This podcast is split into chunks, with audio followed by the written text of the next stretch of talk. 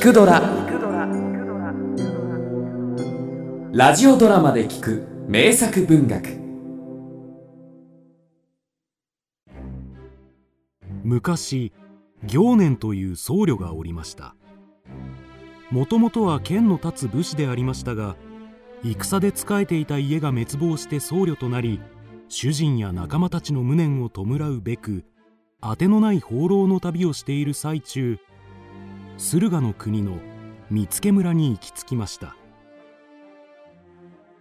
疾平太郎。ふん。この村はなんだかにぎにぎしいの。ほう。どうやら収穫後の秋祭りのようであるな。ん？この家だけやけに陰気な様子。うん。ごめん。どういたされた？私は行年と申す雲水。何かお役に立てることがあるやもしれませぬ。我が子娘を今夜瞳悟空に差し出さねばならぬのです。瞳悟空を差し出すと申されたか。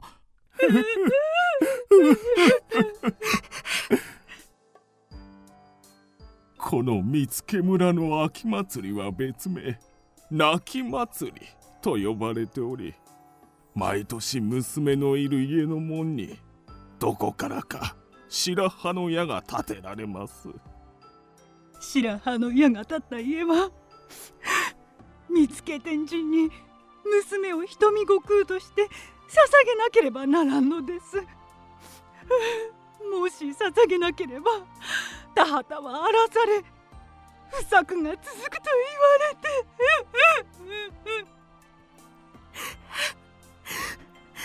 村のためには仕方ないのです。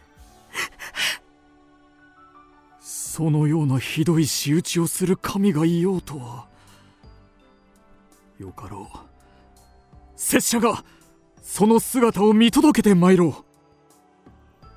そう言うと行年は見附天神に向かいました。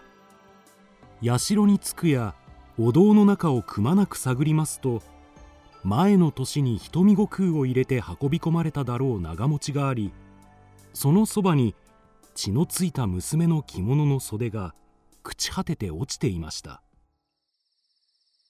ここの神は娘を取って食らうというのか。行年はお堂の縁の下に潜り祭りで何が行われるかを見届けることにしました。痛ましいやあの長持ちの中は先ほどの家の娘か。ん。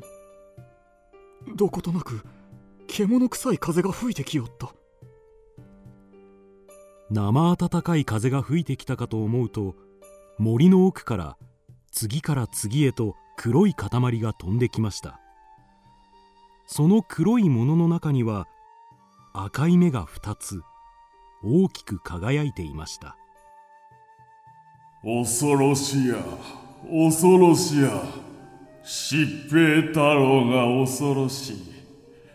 ここに太郎はおるまいな。かや今疾平太郎はおりません今宵今晩このことは疾平太郎に聞かせんな。信州信濃の疾平太郎に聞かせんな。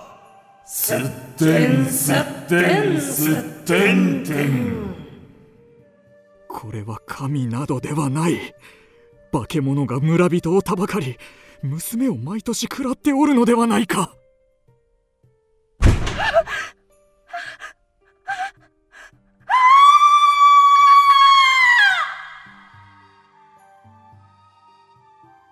その後地獄のような光景を行年はただただ見つめることしかできませんでした。なんてことだ。あれほど大きな化け物だとは。残された大きな足跡は行年の足の2倍はありました。行年は直ちに村へ戻り見たこと聞いたことを村人に話しました。来年再びこの村に戻ってまいる。その時には必ずあの化け物を退治してみせようぞ。行年はそう言い残すと信濃へ旅立ちました。信濃に着くや否や通り行く人立ち並ぶ長屋一軒一軒に至るまで疾平太郎という人を知らないか聞いて回りました。しかし帰ってくる言葉は皆同じで知らんなあというばかり。行年は根気強く幾日も幾日も疾平太郎のことを聞いて回りますが手がかりすら得ないままいたずらに月日ばかりが過ぎてしまいました、はあ、このままではまたあの化け物どもに娘が食らわれてしまう。なんとかせねばなんとかせねば。ああおかみこの辺りで疾平太郎という男はおらんか？疾平太郎？ああお寺の犬の名が疾平太郎やけどな。化け物め人ではなく犬を恐れておったか？すぐさま行年はお上に聞いた寺に駆け込みますと寺の境内では子犬が村の子供たちと遊び回っていますおおあれか。和尚様あなたの疾平太郎をお借りしたい。おお何ですかあなたは。行年は和尚に経緯を説明すると「太郎。疾平太郎はただの犬ではございません。狼の子なのですわこの春寺の縁の下で何を思ったか狼がこう見ました。そこで赤飯を炊いて産養いをしていたのですがしばらくするとその狼はこの子を一匹置いていなくなってしまいました。それから太郎と名付けてここで飼っております。ああよしよしよし。太郎この御人がお前の力を貸してほしいとおっしゃっておる。どうするかの？太郎わしに力を貸してくれるか？そうか。太郎はこの御人に力を貸すか。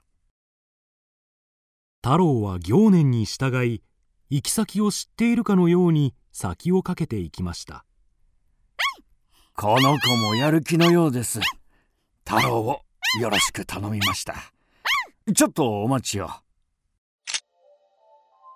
寺に刀があるのは不思議と思われるでしょうがこの刀はその昔変化のものを切り倒したゆえ寺にて供養してあったもの。持ってお行きなされ。おおこれは長く供養されてたというが錆一つ浮いておらぬ。それにこれほど刀身が太いのに驚くほど軽い。かたじけない。ありがたく拝借いたす。はあ。あの旅の僧もやはり戻ってこなかったか。さあここに入るんだ。入りたくな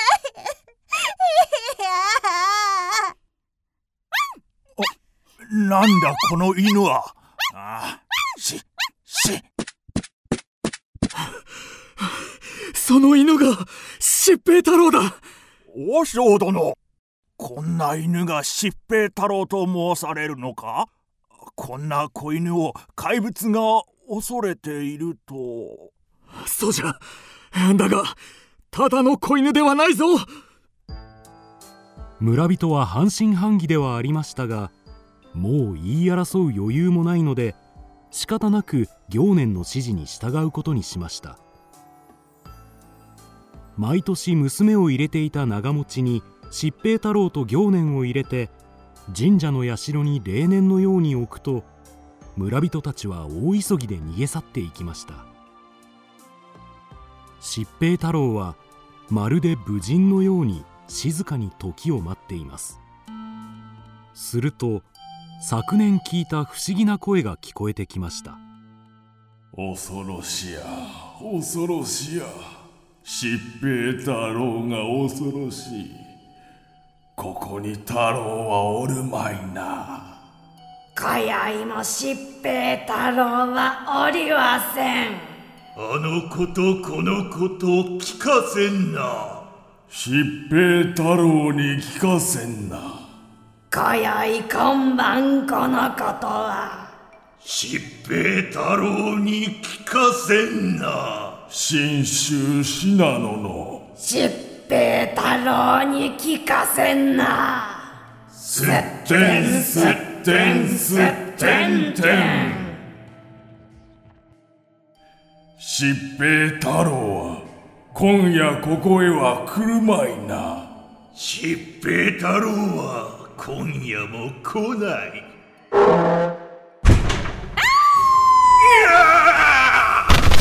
疾病太郎だ！なぜここに？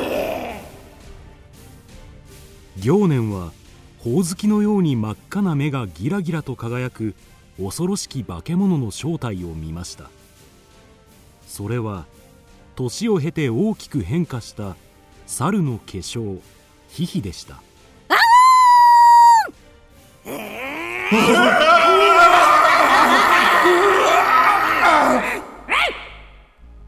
疾病太郎は次々と抵抗する化け物どもを爪で裂き噛みちぎります。行年もその後に続いて飛び出し赤い目に向けて刀を切りつけました。つらっ血がバッと飛び散り黒いものが地面に転がりました。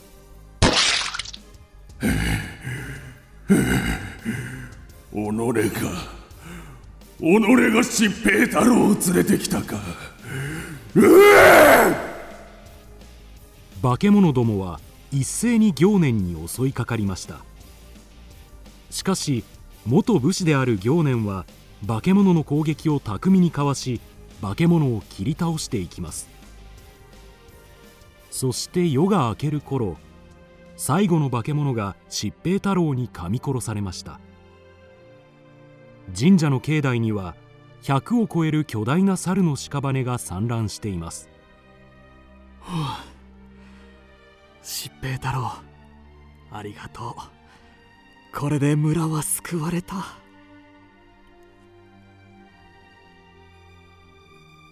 行年は村人を連れて再び神社に戻りますと村人は彼らの行いに恐れおののきながらも一人と一匹に感謝を重ねこのまま村に残ってもらうよう頼みました。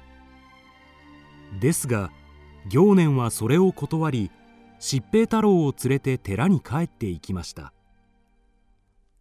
それから次の春には疾病太郎は大きく成長したものの自然には帰らず和尚のもとで生涯を終えたとのことです。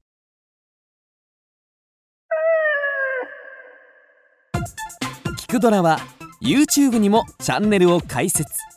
チャンネル登録お待ちしています。そして Twitter で独り言をつぶやいています。詳しくは公式サイトからどうぞ。